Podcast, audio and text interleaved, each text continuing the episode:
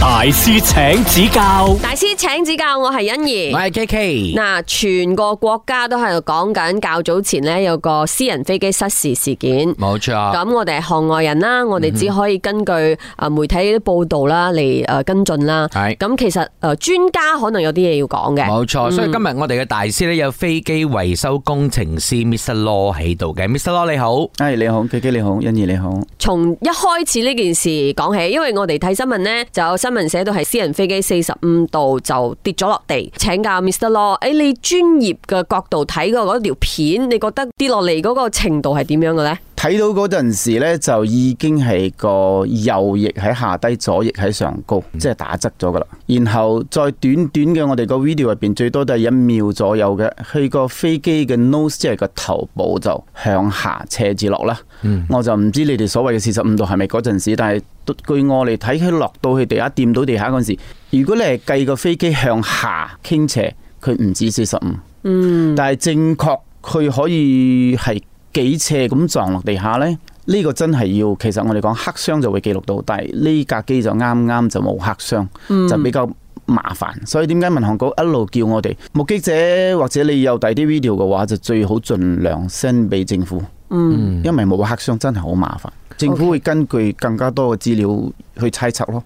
以我哋一般嘅知識呢，我哋會以為飛機係應該都有黑箱，原來係有啲飛機係冇黑箱呢件事嘅。啊，係嘅。so 簡單嚟講呢，即係由我哋嘅民航機，由以前幾十年前，當所謂嘅最大嘅啲航空嘅權威 FAA 啊，或者係以前嘅 UK 嘅 CAA，即係民航局，佢哋呢啲係好大，佢哋就決定幾時過後，因為發生事太多，要求裝黑箱。嗯，所以呢堂機呢係 FAA 註冊嘅，即係喺美國註冊嘅。所以美國其實喺差唔多應該，如果冇記錯係二零零一年過後嘅飛機超過十個搭客位，即係機師位唔計，都需要將呢個所謂嘅 FDR 六個位以上就要裝 CVR，即係語音記錄。係但係呢堂機係得六個位嘅啫，所以就唔需要裝 FDR。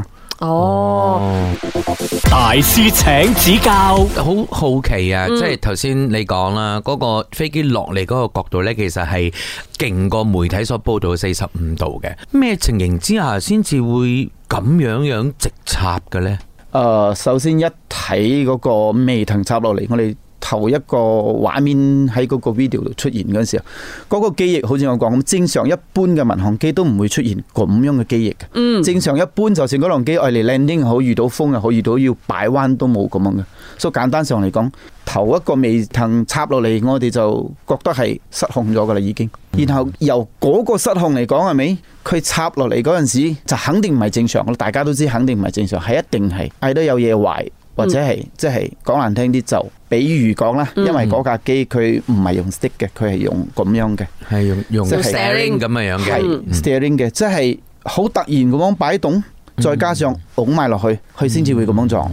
OK，當然亦都唔排除，因為我哋咁樣嘅舉動同咁樣嘅舉動，你係喐你嘅副翼同尾翼噶嘛，亦都唔排除副翼同尾翼可能真係壞咗，壞佢咗就嗯棘住喺呢個部分，所以都有導致好咁樣多可能性。咁係但係都係同個翼有關係嘅。係，如果翼唔係咁樣嘅話，就唔可能係 engine 有問題，因為佢兩粒 engine，一粒 engine 有問題，佢都唔會即刻咁樣跌嘅。跟個新嘅飛機，一粒 engine 有問題，都係可以安全降落嘅。但係我哋睇到呢，喺佢失事之前呢，佢已經偏離軌道。咁其實嗯偏離軌道會又會有啲乜嘢原因呢？其實誒、呃、氣象局已經講咗嗰一日天氣係冇問題。嗯，啊，天氣冇問題，佢係唔應該偏離軌道，而且佢已經拎到咗降落嘅嗰個 permission 嘅。因為如果你睇翻佢嘅嗰個軌道，flight radar 個軌道，佢偏離都係偏離好少嘅，即係我覺得佢一偏離嗰陣時，個翼就已經係側咗噶啦，係側咗正偏離。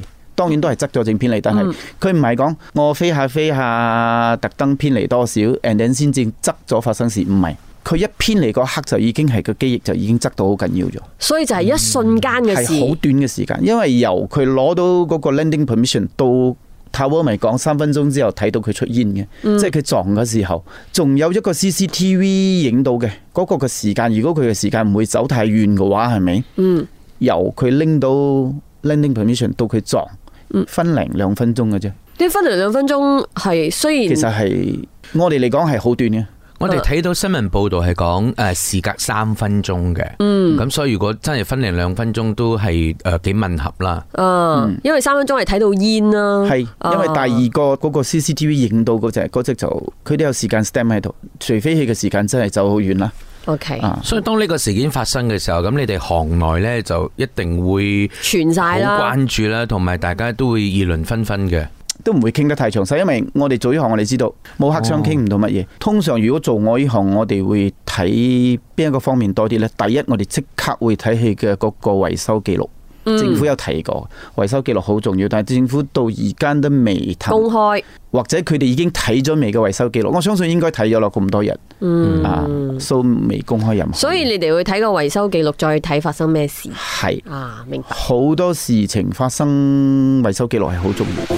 大師請指教，大師請指教，我係欣怡。我係 K K，好啦，誒、飛機失事事件啊，我哋喺新聞度咧，經常都睇到兩個名詞嘅，一個係 black box，一個係 CVR（copy voice recorder）。冇錯嗱，咁今日咧，我哋有飛機維修師 Mr. Law 喺度啦。啊，之前我哋就話聽講個 CVR send 咗去新加坡嘛，咁啊，但係而家咧就新加坡開唔到啦，去咗美國添。咁啊，究竟 CVR 同埋 Black Box 嘅分別係啲乜嘢咧，Mr. Law？誒、呃即係 CVR 就 copy voice recorder 就係錄語音。比如講兩個飛機師，佢哋好似你哋做節目咁戴住 headset 噶啦嘛，有咪噶啦嘛，嗯即係所有嘅呢啲誒交談都會記錄，互相交談，同個誒、呃控制塔交談，嗯同地下交談，或者甚至乎有時你坐飛機你要聽到個機長，各位搭客好，我哋而家飛行緊三十五千尺，即係同搭客嘅交談都會被錄低。嗯，除咗你帶自己 headset 同個咪嘅交談錄低，飛機艙入邊亦都有一個我哋叫做 area mic，、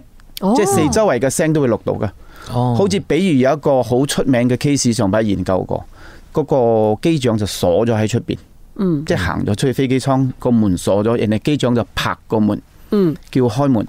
啊！呢種咁嘅聲都係會錄到嘅，嗯，所以我整部機嘅聲音啊都唔係係錄得唔係到喺嗰個飛機機艙位機哦艙，OK 飛機師嘅 cockpit 啦，我哋叫會錄到。嗯哦 OK。其實喺個 CVR、FDR 成個箱你拆落嚟嗰陣時，佢有個 handle 嘅，粗過我哋嘅，好似我哋嘅咪咁樣嘅粗度。粗嗰、嗯個 handle 本身係一個電池，亦都係可以傳信息嘅，即係嗰只 handle 我哋叫 locator beacon。一浸落水係咪？佢就會通電噶啦。嗯通電每一秒呢，佢就會 beep 一擺。啊，你哋做錄音嘅知道三十七 kilohertz。係啊每一秒佢會 b 一擺 b 幾耐呢 b 三十日，就哇，係嗰粒電池嘅重要性啦。嗰粒對電池當然五年咁樣，我哋要換啦。嗰粒電池咁可唔可以講？假設講，如果 sorry 啊，失事超過三十日揾唔到就冇乜機會。係啦，就好似上次有一堂飛機跌咗落海咁樣，你超過三十日，佢都冇晒電咗噶啦。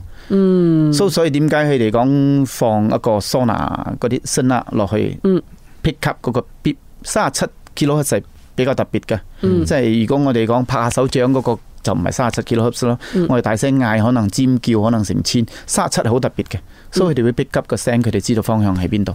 當然如果你係撞咗喺森林度，有啲人問我，如果誒、呃撞咗喺森林，如果冇水又點 bip 啊？哦，撞咗喺森林好簡單嘅，撞咗喺森林你睇邊啲樹冧咗就喺嗰度啊。係喎，因為喺海入邊比較難搞啦得。海你睇唔到，所以需要嗰樣嘢，所以只係掂到水佢淨會傳傳傳送嗰個信號。係啦。大師請指教，咁另外一個 black box 又係咩功能？啊，black box 咧就一開始嗰陣時、最基本嘅功能，即係好似我哋揸車啲行車記錄儀咁咯。嗯，我哋知道肯定咯，飛機飛幾快，飛幾高，嗯，and 呢個飛機嘅角度係幾多，即係佢嘅傾斜度係幾多，或者係仲有最重要一樣嘢就係時間，呢啲好基本嘅會錄低，但係發生事越嚟越多之後，喺二千年左右咯，又係 FAA，FAA 好大噶嘛，佢就決定而家嘅飛機至少要記錄八十八種數據。哇，八十八種數據，即係簡單上嚟講，唔係淨係知道你同飛機有冇斜嘅咯。嗯，你嘅副翼喐幾多角度，佢都會記低。其他嘅好多數據都會記低，就好似油温啊，幾乎佢每個系統都可以錄低。嗯，大部分嘅喐動佢都會錄低，係啦任何跳喐動動啊、都會。温度啊、氣壓、油壓啊、水壓啊，所有嘅嘢咁呢個都會錄黑低箱同埋 CVR 咧係喺機嘅邊一個部位㗎？兩隻箱都會擠喺機尾，嗯，盡量後邊，有啲就擠喺好尾噶啦，即係唔喺個乘客箱入邊，有啲就會喺個乘客箱後邊最尾一格行李箱上高都有。哦，點解擠喺後邊呢？就後邊比較安全咯，就即係有啲人就會問我，咁下次我坐飛機係咪要揀後邊坐啊？我 講我唔反對你咁諗嘅。哦，OK，咁係咪诶？我哋次次有時啦，都揾個 black box，然後好多時候係可能砸爛，我哋睇到啲相都爛，要用爛爛噶。如果發生意外，其實會唔會係有啲 anti crash 嘅方法，令到佢唔爛定係點㗎？會啦，會爛啦，啊因為飛機撞落去飛機爛啊嘛，飛機爛冇火燒爛，佢都會砸爛。嗯，so 嗰個 box 你所謂嘅 black box，咦你哋都知道係橙色啦。橙色其實你會睇到兩部分。嗯，新款嘅新款嘅，即係而家佢哋綠嘅，好似我哋車嗰啲係而家擠 SD 卡噶啦嘛。係嗯你唔可能好似我哋以前細個嘅時候擠餅帶落去，仲有帶仲要捲嗰種帶。係所以 FDR 以前呢係用嗰啲鐵片，然後就用帶，然後而家就所謂嘅用我哋好似 SD 卡咁樣，但係就唔係 SD 卡，好似我哋啲電腦入邊嗰啲 RAM 咁樣嗰啲嗰啲 memory stick 嘅。嗯，所以佢係有一隻好似烏龜殼咁樣圓碌碌嘅，所以如果你睇到個盒，即係同一個箱入邊啊，同一個黑箱，你會睇到一部分係四方，一部分係圓碌碌嘅。嗯，啊，圓碌碌嗰部分咧就係好似個烏龜殼咁啊，就係我哋保護嗰啲誒記憶體喺入邊噶啦。嗯，呢個記憶體咧，佢可以頂得幾多個撞擊咧？簡單上嚟講，係可以頂三千四 G。呢一個係一個要求嚟，三千四 G，即係我哋抌一件嘢放手喺天空跌落嚟係一 G 啦嘛。嗯，你再大力啲掟落嚟，可能二 G、三 G 啦嘛。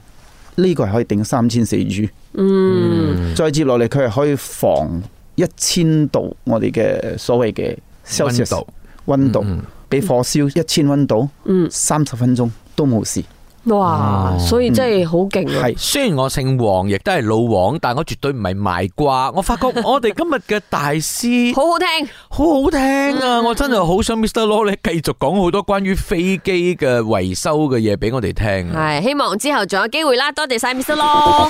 大師請指教。